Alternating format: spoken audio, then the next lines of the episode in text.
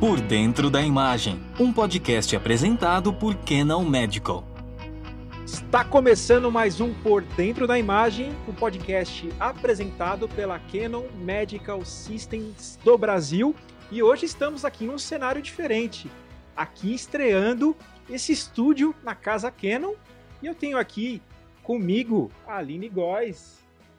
Olá, eu sou a Aline Góes, sou líder estratégica de aplicação clínica na Canon e estou muito feliz de estar aqui hoje, mais feliz ainda de estar participando aqui junto com o Dr. Fernando e a doutora Júlia, nossos antigos parceiros aí.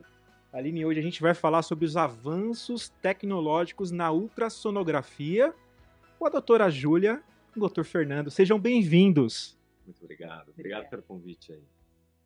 Doutor Fernando, poderia falar um pouquinho da sua carreira para gente, é, da onde as suas experiências? Conta um pouquinho para a gente do seu histórico. Sim, a gente já está nessa história de medicina aí já tem pelo menos uns 20 anos. Agora, agora há pouco me lembrei que estou fazendo 20 anos de formado. Né? Eu sou, sou formado na PUC de Campinas, é, já tem 20 anos, né? E aí eu fiz minha especialização de radiologia aqui em São Paulo, no Hospital Estadual do Vila Alpina. Depois fui fazer patologia clínica, olha só, medicina laboratorial, veja que diferente, né? E medicina laboratorial é, é, é, um ano você faz um ano de clínica e depois você faz dois anos de laboratório, né? E aí eu fiz o primeiro ano de clínica. Tô falando isso porque a ultrassonografia tem muito da clínica, né? Então a minha formação, a minha formação na faculdade era a clínica médica era muito forte. E o fato de eu ter feito o R1 de clínica médica no HC, no, no, na Faculdade de Medicina da USP, também me, me reforçou uma bagagem clínica que é o fundamental que eu trago para o meu exame de ultrassom. E aí fui fazer meu, minha, meu R4, né? na época nem tinha R4, chamava colaborador. Uhum. Ah, foi em 2010, já tem 12 anos, 12 anos que eu estou lá no, no INRAD, que é o Instituto de Radiologia da Faculdade de Medicina da USP. Fiz dois anos lá de aprimoramento, de a, a especialização de ultrassom. E aí fui convidado, né, pela, pela doutora Maria Cristina Chamas, que é um grande expoente da radiologia mundial. Inclusive, ela já esteve aqui no Por Dentro da Imagem. Ah, a doutora Cris é realmente um grande orgulho para nós brasileiros, né? Ela é presidente da, da World Federation of, of Ultrasound, além de ser nossa chefe no, no INRAD e também no serviço privado, né? Então, fui convidado né, pela doutora Cris para ficar lá como assistente de ensino. Estou né? lá há 12 anos como assistente de ensino no INRAD e trabalhando nos serviços privados também. E foi assim, foi assim que eu fui me direcionando para a área de ultrassonografia, né? Que história incrível, doutor Fernando. Eu queria ouvir também a doutora Júlia contar um pouco da uhum. história. É, a gente tem mais ou menos o mesmo tempo aí de percurso, é um pouquinho mais do que eu. Uh, e a gente se encontrou justamente no Hospital das Clínicas. Eu também sou médica radiologista de formação, fiz medicina e radiologia na Faculdade de Medicina da BC e depois fui em busca de uma especialização dentro da radiologia na área de ultrassonografia, que é a área em que a gente tem mais contato com o paciente, né? diferente dos métodos axiais, em que você fica mais numa sala escura. Então, eu fui fazer especialização no HC e quando a gente entra naquele hospital, a gente se apaixona, né? É uma então, pinga, né? É uma, Você é, não consegue mais largar o negócio. Não consegue mais sair. E aí também tive né, a, a oportunidade, a doutora Maria Cristina Chamas me convidou também para ficar. E desde então a gente fica fazendo assistência, pesquisa, né, todo o tripé lá do hospital. Então, foi mais ou menos assim, né, que os nossos caminhos se cruzaram e a gente foi parar na ultrassonografia. Que carreira incrível de vocês dois. Eu queria pegar um pouco desse histórico e falar exatamente como a experiência no hospital público, trabalhando no hospital público, trouxe essa abordagem que vocês têm hoje, moldaram os profissionais que vocês são hoje. Começar com a doutora Júlia. Olha, é, o hospital público, né, trabalhar no SUS, mas também dentro de um hospital que é muito único, né, que, que é o Hospital das Clínicas, uh, que é um hospital terciário, então o nível de complexidade dos casos dos pacientes né, é, é maior, e vem gente de todo o Brasil. E então você reúne algumas coisas muito peculiares, né? Uma estrutura gigantesca, uh, pacientes extremamente complexos, variados. Lá é um polo de ensino, então desde sempre a gente tem essa mentalidade também de passar o conhecimento e, e como também, porque não basta aprender, né? Como né? transmitir esse conhecimento de forma efetiva para isso ser disseminado no país inteiro, já que a residência lá é, é muito forte. E uh, associado a isso, porque a gente tem aquela visão, ah, hospital público, né? Então vai ter menos recursos. É interessante que as pessoas saibam né, a parceria com a Canon já é super antiga. A doutora Maria Cristina sempre teve essa preocupação. Uh, a, a, pessoa que vai lá a primeira vez espanta o fato da gente ter aparelhos de um nível que você vai encontrar em hospitais particulares top no Brasil. É o mesmo aparelho usado lá no SUS. Porque essa parceria em pesquisa, que a gente tem com a Canon, né, do ensino da residência que a gente tem, traz a oportunidade para o hospital de contar com os melhores recursos que tem disponível, né, disponíveis dentro do Brasil e às vezes a gente até ser pioneiro, né, alguma tecnologia nova que a que não está implementando vai uh, ser testada ou até aperfeiçoada eventualmente lá no hospital. É, é o fato de ser é, da gente estar no hospital público é, de certa forma, te permite o acesso, no caso específico do HC, né, te permite acesso a tecnologias que é, nem mesmo em hospital privado efetivamente você teria acesso a isso. Além disso, que a Júlia falou, o fato também da gente ter contato com as raridades, né, com as doenças raras em, em qualidade e quantidade. Então, é, às vezes chega a ser até estranho é, o residente, né, o aluno que está passando ali com a gente, ele acha que é normal coisas que você vê, você saindo dali, você vai ver uma, duas vezes na vida, né? Então é muito interessante é, como que a nossa formação foi impactada por a gente ter aprendido e estar há tanto tempo assim no, no sistema público, né? O sistema público é, brasileiro tem uma peculiaridade que é o povo brasileiro, que é uma coisa que tem que ser enaltecida no sentido de que a gente consegue é, fazer uma medicina, pelo menos eu me considero assim, e, e, por estar num hospital que me, me permite fazer uma medicina mais honesta. No sentido assim, eu consigo atender o paciente uh, com a melhor tecnologia, com o melhor recurso humano possível e ter à mão tudo tudo que é possível para investir no, na investigação diagnóstica, né? Então, por exemplo, softwares, como a Júlia falou, ou equipamentos de ultrassom de última geração, antes de ser é, postos no mercado, a parte de pesquisa, a implementação, a validação dessas tecnologias, isso só é possível no Sistema Único de Saúde, né? É, nessa, nessa proporção. Outra coisa que eu acho interessante é, no sistema, a, a nossa formação do sistema público, no sistema público, é, é você também poder transmitir a, o conhecimento. Isso, assistência, eu acho que a assistência de ensino que a gente faz já há 12 anos lá no, no INRAD, essa é uma, também uma excelente forma de você aprender. Não só passar o, o conhecimento, transmitir o conhecimento, como aprender. Isso só no sistema público, porque quando você está no sistema privado, você tem que produzir.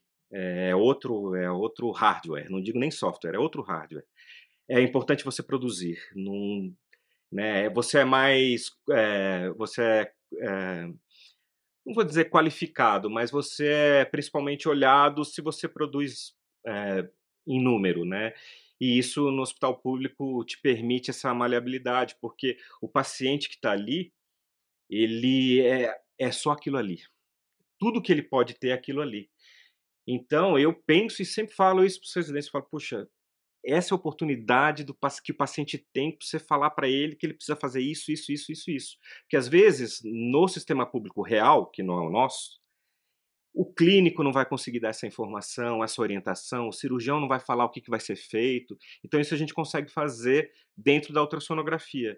E o que é mais interessante é que a ultrassonografia é uma área dentro da radiologia que todo mundo pensa, o cara vai fazer radiologia, não quer nem ver paciente, né? Então acho que é, isso que a gente tem em comum também é o fato de ter esse lado clínico mais aflorado.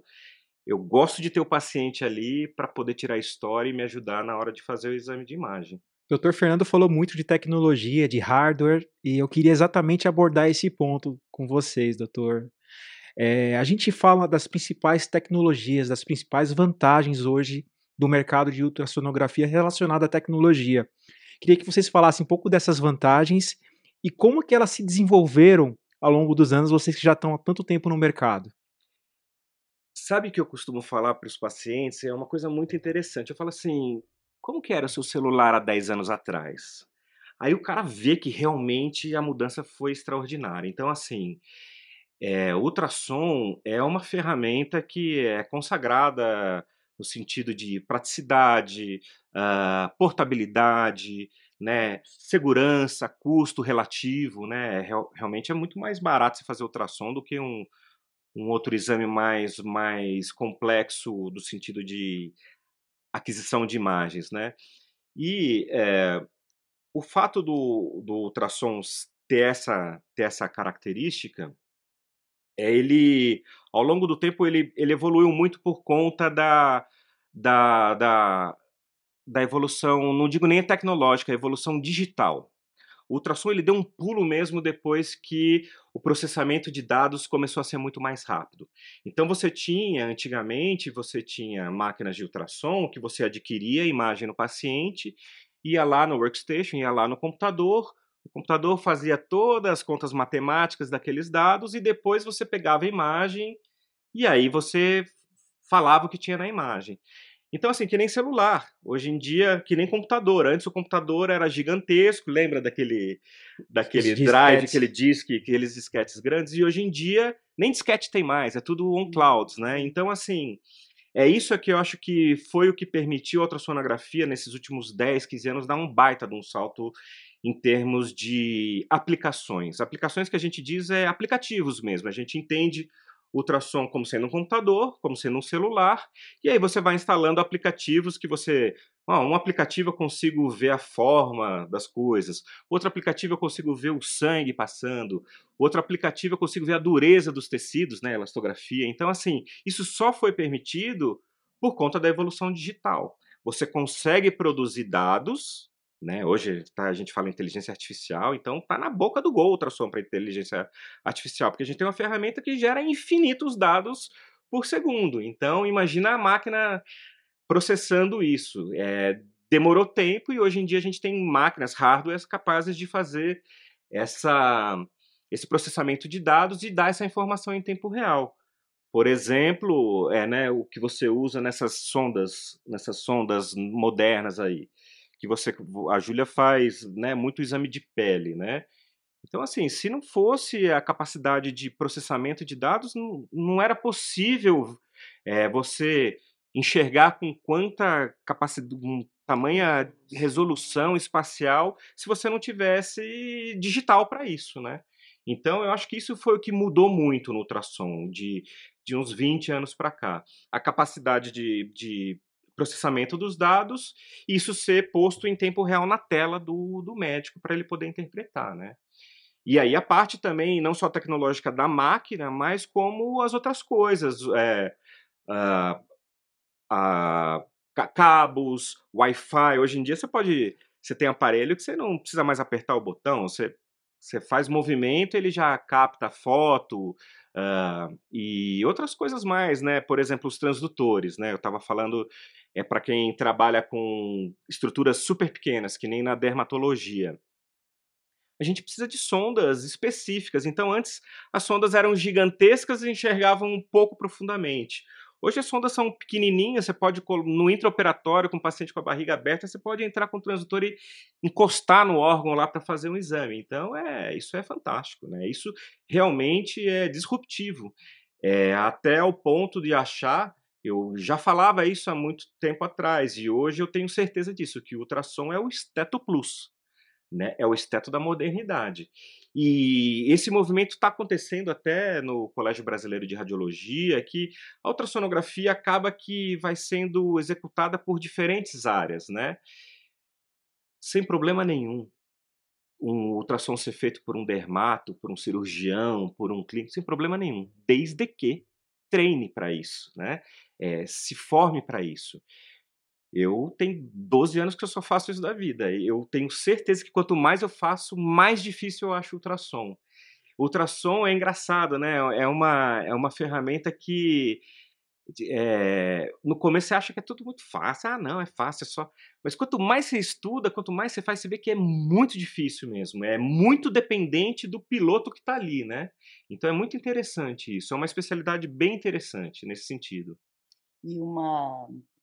Dentro do, do que você falou que eu acho interessante, pegando esse contexto do histórico Canon, é o fato da gente se sentir um pouco vivendo a história. Pô, fizemos a história, assim, de certa forma, né? Porque, da mesma maneira, né, Fernando estava falando da, dessa área que eu faço bastante, de ultrassom com alta resolução para dermato, mas lembra a gente lá no começo, você. Uh, na, quando nem se falava nem tinha em elastografia, você já Brasil, fazia pesquisa com a SQ, né? Tinha aí, é, que foi uma ferramenta maravilhosa. A Toshiba, antiga, né? É, ainda Toshiba. Ainda Toshiba, né? XG. Aplio XG. Aplio XG e Aplio MX, era a ferramenta ASQ. É. E a ASQ quantificação, né? É, são, era os primórdios. Esse foi o primórdio do... da, da elastografia, né? Da quantificação. É. Na verdade, não é da elastografia, né? Da leitura do de, ATI. Da, do ATI que é o nome fantasia do software da Canon que faz a quantificação da gordura, né? É, da atenuação, da atenuação dos, dos, tecidos, né? E o S que realmente foi o. Você lembra que você fez um, um protocolo sim, de pesquisa disso sim, aí? A Aline já estava é. envolvida. Já. Nessa denunciar a idade? Tempo, a idade, não, tá tudo Mas, certo. E, e eu lembro que quando você estava, nesse começo da elastografia, eu no microbolhas, quando ainda no, no Hospital das Clínicas se manufaturava, o laboratório fazia o contraste de microbolhas porque nem existia no Brasil. Então, assim, o fato da gente junto com a Canon ir desenvolvendo, ai, vamos testar isso, ai, faz isso, isso é muito legal, porque a gente vê coisas que a gente falava não vamos fazer tanta conta, mas há mais de década. Vamos deixar abaixo, né, doutora? É, vamos deixar abaixo. E que agora explodem, por assim dizer, né? Sim. Contraste ainda tem um chãozinho pela frente, mas vai chegar lá. É, mas, por exemplo, Elasto... Elasto, é, Elasto pô, quando que eu fui para a França? 2005.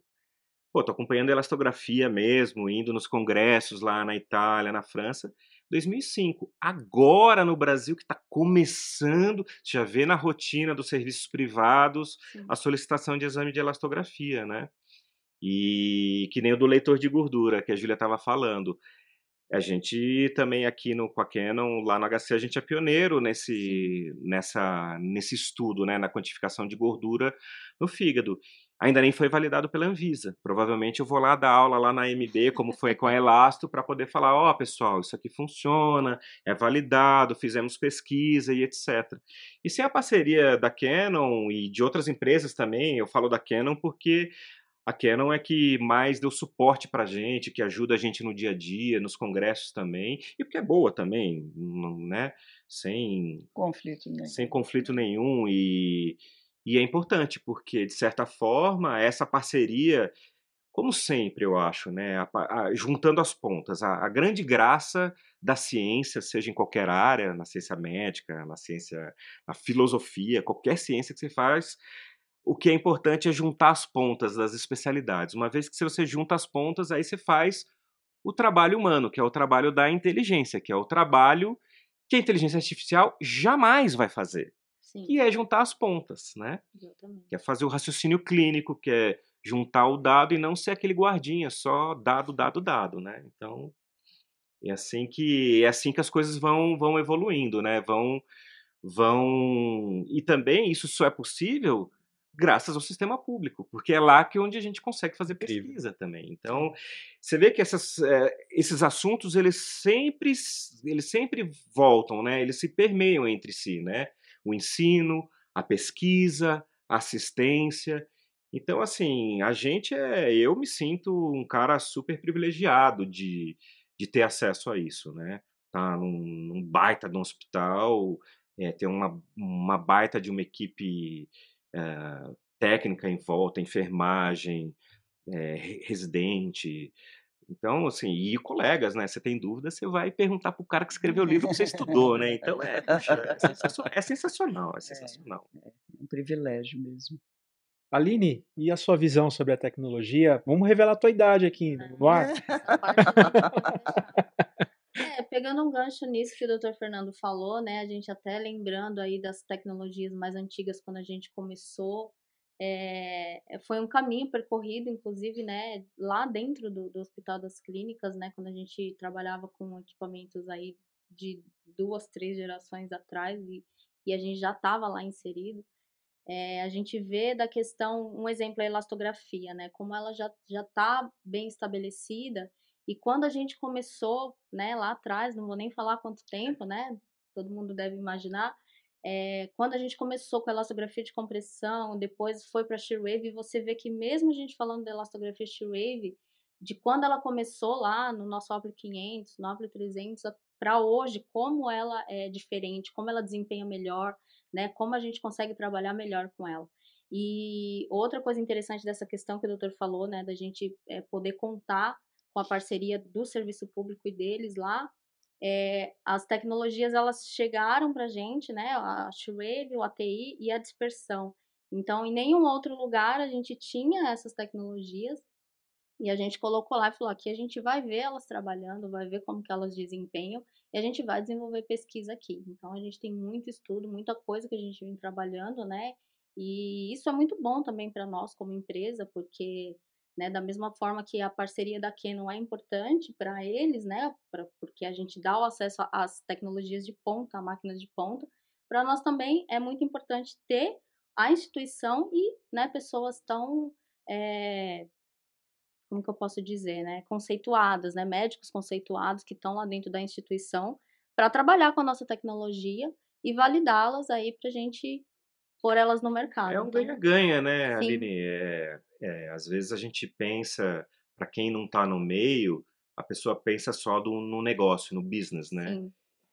Se você pensar só no business, não, não vai para frente, né? Então, assim, é um ganha-ganha mesmo. É importante para a empresa, é importante para o médico e, sobretudo, né? É importante pro paciente, é Sim. ele que vai ser beneficiado. E a nossa filosofia, Made for Life, né? É. é. Então, isso é um, é, um, é, um, é, uma grande, é um grande ganho para nós como empresa também. Agora a gente falou de tecnologia, mas eu queria fazer uma pergunta para a gente fazer uma reflexão agora aqui nesse por dentro da imagem. A gente tem falado de inteligência artificial, como a gente falou aqui, mas muitas áreas, isso em todas as áreas, inclusive acho que acredito também na área médica, há um medo de perda de empregos com, com as novas tecnologias. Queria saber a opinião de vocês a respeito dessa, dessa questão mais controversa. Fábio, isso daria um podcast inteiro, né? Aliás, vários podcasts, porque é um tema vasto e eu acho assim, tudo que eh, qualquer informação nova tende a gerar preocupação e receio com aquilo que a gente não conhece. Uh, essa é uma discussão que já vem ganhando repercussão, no mínimo desde o início da pandemia, para a gente, uh, dentro da área de imagem e dentro da medicina em geral. Um pouco menos dentro do ultrassom, mas. Né? Mas, é, porque a aquisição da imagem ela é, depende, é, né? não é uma tão pessoa. uma pessoa, mas né, no mas dentro, axial já tem algum tempo já, é, né? que já vem se discutindo e se preocupando, e eu acho que agora é mais fácil para o público em geral e pessoas de outras áreas entenderem essa preocupação. Eu lembro no final do ano passado, e até mandei para você, quando a primeira pessoa me mostrou o chat GPT. Impressionante. Né? E que eu acho que isso todo mundo parou para pensar: opa, será que vão. Esse está aí mesmo, né? E eu lembro que eu estava trabalhando com esse meu colega que falou: Olha, existe agora o chat GP, me explicou. E eu estava pesquisando na ocasião, que eu tinha pegado uma doença meio rara em dermatologia, o que, que tinha de ultrassom naquilo, porque né, estava lá no PubMed. Eu falei, ah, deixa eu testar. Aí botei no chat GPT, ele não falou Lé com Cré. Eu falei, bom, então acho que meu trabalho ainda está seguro. Mas assim, brincadeiras à parte, inteligência artificial é um guarda-chuva muito grande. É, talvez, Fábio, essa pergunta daqui a cinco anos eu responda diferente. Mas hoje, a gente ainda está, eu acho, na, num, num, ponto da inteligência artificial que está mais no sentido de aquisição. As máquinas eh, elas ainda estão sendo fomentadas com imagem. A gente já vê alguma repercussão disso. Vou dar um exemplo. Uma pesquisa que eu estou desenvolvendo nessa área de inteligência artificial em nódulo de tireoide. Uh, as primeiras que a gente fez nesse sentido eram, no, eram a capacidade do computador em mimetizar o que a gente conseguia perceber com o olhar. Hoje, com o número de imagens fomentadas, o computador faz uma análise que tem coisas que não são da capacidade humana de abstrair na imagem. Não vou entrar em detalhes, mas assim, digamos, a gente não consegue perceber os 256 pixels, a máquina, entendeu? Então, aí você fala, nossa, então talvez a máquina um dia fique melhor do que você para avaliar um nódulo? Talvez. Eu me preocupo? Sinceramente, não. Por quê? Quando te dão ferramentas que já vão fazer uma espécie de peneirão, que eu acho que é muito isso, daqueles 200 exames que você tem que olhar, a máquina faz um peneirão. E aí você vai ter mais tempo para se dedicar ao refinamento. E é o que o, o, o Fernando falou: a máquina ainda não consegue, a gente ainda não está com essa tecnologia para fazer a ligação das pontas.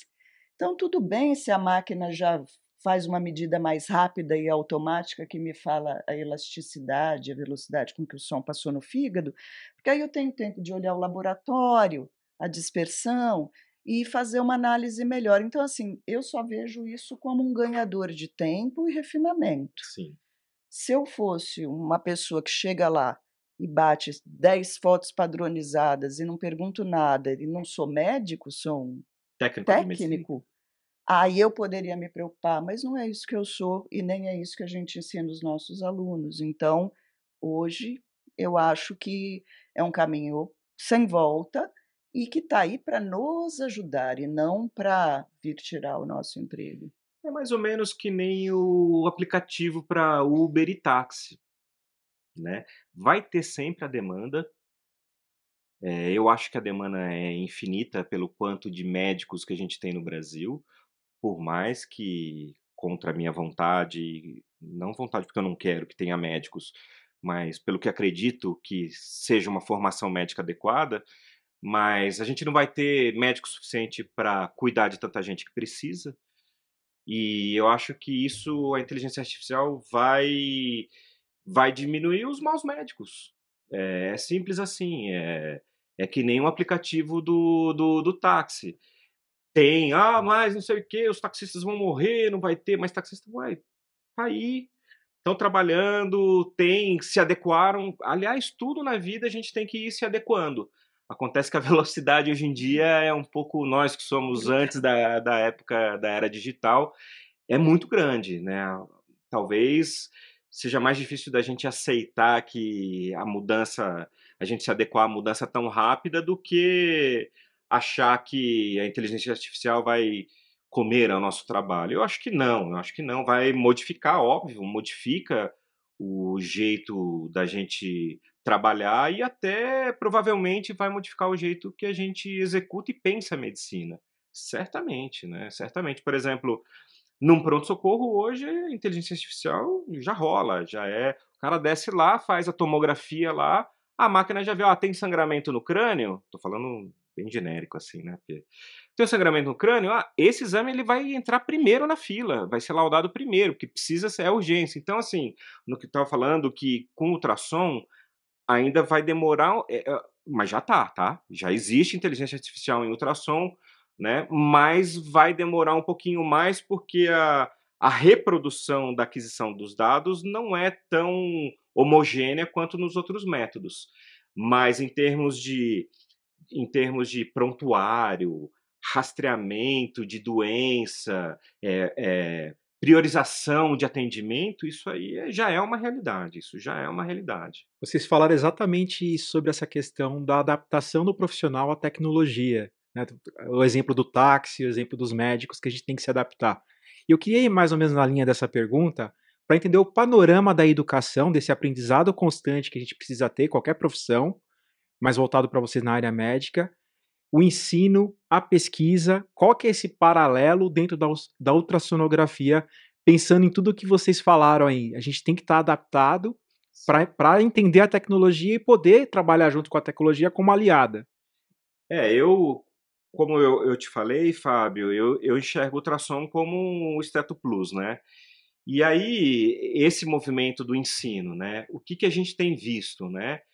É, a gente tem visto que a ultrassonografia é uma ferramenta que está se, se espalhando para os, inclusive para dentro da academia, dentro da faculdade. Então, assim, já existem algumas faculdades que a pessoa aprende no exame físico, na semiologia, lá no segundo ano da faculdade ou no terceiro ano da faculdade, já aprende a mexer no ultrassom, a examinar um fígado, ver como é que está, ver se tem uma pedra no rim, ver se tem um bexigoma, alguma coisa nesse sentido. Então, assim, eu acho que isso vai se espalhar, até porque é, a tecnologia hoje em dia permite aparelhos portáteis. Então, hoje você pega um aparelho de uma sonda de ultrassom, pluga no seu iPhone, no, no seu iPad, no seu telefone lá, e você está na beira do leito, ali na, na porta do pronto-socorro, dentro do centro cirúrgico, você resolve, né? Point of care, né? Que é esse é o, esse é o, é o, é o como, como, a gente chama é, a ultrassonografia point of care. Né? Então, existe esse movimento em termos na área de ensino da ultrassonografia na graduação. Né? E na parte da, da especialização dentro da radiologia, é, existe o que a gente vê, a gente tem visto é, até por conta da, da demanda financeira que é ter um serviço de radiologia, a gente tem percebido que os grandes, os grandes centros é onde tem as melhores tecnologias e as vagas são limitadas. E aí o que a gente tem visto é um aumento de cursos de escolas de ultrassonografia, né? E isso é válido no sentido de é, de disseminar o conhecimento, né? Mas ao mesmo tempo a gente cai naquele risco do será que esse cara tá, tá aprendendo direito? Será que esse cara vai aprender direito mesmo? Porque assim, a gente que está ali no HC, a gente faz as coisas tão, tão certinhas, o residente passa lá, é uma cobrança, é prova, etc. E a gente vê que mesmo com os três anos de residência, assim, acaba que o profissional não sai 100% do. Ele vai, lógico, isso é eternamente, você vai aprendendo, mas você vê que a ultrassonografia é uma área que depende um pouco mais de uma quilometragem, né? Então, o ensino ele tem que ser muito criterioso nesse aspecto, porque existe uma falsa, uma falsa ideia de que o ultrassom não é iatrogênico. Só porque o ultrassom não tem raio, ele não faz mal. É, faz em grávida, então não faz mal. Aí que mora o perigo, porque faz mal você der um diagnóstico errado, você vai fazer mal, você vai gerar custos desnecessários, vai gerar riscos desnecessários, ansiedade desnecessária, medo desnecessário. Então, assim, do ponto de vista de ensino, eu acho que está caminhando para esse lado. Mas o que a gente vê também, uh, o que a gente vê é que antiga, mais antigamente, é, o, o, especialista de diagnóstico por imagem ele não dava muita atenção para o ultrassom, mas gostava mesmo de ressonância, neuroressonância, músculo esquelético e tal. E aí a gente até fala para os alunos, olha, a porta de entrada no, no mercado, no mundo real, é o ultrassom. Você tem que saber fazer ultrassom e bem feito, entendeu? Então a gente fica nessa. É, a gente se empenha, eu pelo menos, é, a gente, eu posso falar pela gente lá no HC, a gente se empenha muito no, na questão de ensino. é, congresso, a gente sempre está dando aula em congresso, participando de congressos, mandando papers, mandando pôster, etc. E a gente fomenta isso nos lugares onde, onde a gente ensina ultrassom, né? Porque é muito importante. Então, por exemplo, no INRAD, lá no, no Instituto de Radiologia da Faculdade de Medicina da USP, a gente tem um congresso, que é o Imagine, que acontece todo ano, né? E justamente com o nosso material humano lá do INRAD. É, a gente dá as aulas com os professores de lá, com os casos de lá. Então, assim, é, realmente a gente é muito preocupado com o ensino em ultrassonografia, porque a gente sabe que é insuficiente, né? De certa forma, é, ainda eu acho que mereceria um pouco mais de cuidado na formação de quem vai fazer exame de ultrassom, né? Hum. E, assim, só também complementando, eu acho que questão técnica, com, também com a pandemia, soluções uh, de curso online, de, de, dessa parte digital teórica, eu acho que tem muito que dá para fazer, que dá para fornecer de material, mas também é uma diferença que a gente tem que é a prática, né? Pôr a mão ali, é, olha, pega, vira para cá, é assim, é, você vai ver assim. Eu acho que são assim soluções que isso o online ainda não resolveu. Você pode estudar e adquirir muito conhecimento, o que já é uma grande porcentagem, às vezes na comodidade do, do seu lar, na hora que você quiser, e a gente, né, eu acho que a, a existe essa preocupação com a parte prática, técnica, Sim. que ainda não é substituível, que é uma pessoa pegar na sua mão e falar, oh, tá quase perfeito, mas vira aqui 15 graus para cá. Ah, tira a pressão, vem, faz. Isso daí não tem como. Então, é só experiência e não é num curso de final de semana que a pessoa vai adquirir. E isso a gente tem que, assim, também contar que o médico tem essa noção, Esse né, bom do senso, que, bom né? senso do que dá e o que não dá para ele fazer dentro daquela realidade e também esperar um, do mercado que tem esse reconhecimento, né? Uh, eu vou querer um pedir, né? Eu vou solicitar um exame para alguém que tem essa formação, essa formação. Então a gente tem essa esperança de algum grau de autorregulação né, do próprio mercado também. Falando de educação médica, vamos continuar um pouquinho mais nesse assunto. Quais são as oportunidades e desafios tanto na educação médica de ultrassonografia no hospital público quanto no privado? Eu queria que vocês fizessem um, um paralelo desses dois cenários. Eu acho que é a, a, grande diferença, a Júlia, eu acho que já matou a, matou a resposta no sentido de que a informação, hoje em dia, todo mundo tem acesso. O cara que está lá no interior do Tocantins, ele vai ter a mesma aula que o residente da Escola Paulista de Medicina, por exemplo. Só que o pulo do gato é o ali, ali no, no recurso, ali na prática, né? Então, assim, a diferença entre o sistema público e o privado, talvez você poderia diferenciar em, em qualidade de equipamento. Teoricamente, no privado você tem um equipamento mais moderno, e isso faz diferença, melhor. Não é, felizmente, não é a nossa realidade no Hospital das Clínicas, que a gente tem essa parceria com a Canon, portanto, a gente tem um parque, talvez, um dos melhores parques da cidade de São Paulo né? Talvez da América Latina, ouso até dizer. E, e a outra diferença eu acho que é o paciente mesmo, né? Porque no sistema público, o paciente ele é diferente, ele aceita ser é submetido a um exame por um profissional que está em treinamento. Já no privado já é um pouco mais diferente esse, esse aceite, né? Porque, olha, só um pouquinho que vai vir um outro médico vai vir fazer o seu exame primeiro, depois eu vou vir aqui checar. Ele já acha que o médico é estagiário, que não é.